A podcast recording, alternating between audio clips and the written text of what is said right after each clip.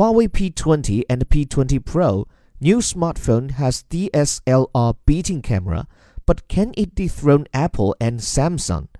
Under blue skies and surrounded by grandiose French landmarks, it quickly becomes clear that one of China's most dominant smartphone brands, Huawei, is on a mission to prove a point. Just prior to the official launch of its latest high end handsets, the P20 and P20 Pro, the firm's executive make no attempt to cover up which models they view as the main competition Apple's iPhone 10 and the Samsung's Galaxy S9.